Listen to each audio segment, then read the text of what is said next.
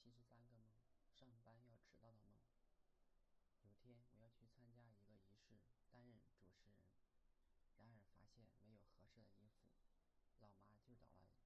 个蓝色的外套，没看这外套，颜色倒是很好看，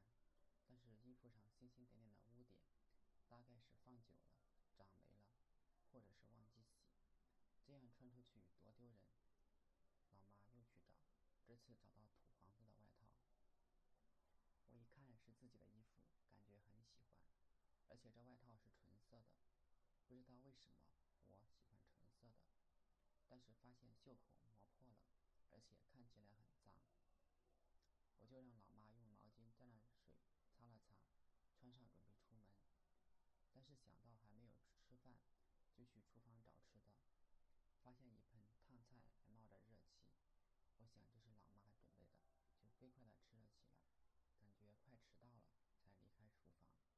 这时发现塞牙缝了，一想到一张口牙齿上都是青菜，那也很尴尬。我觉得还要刷牙，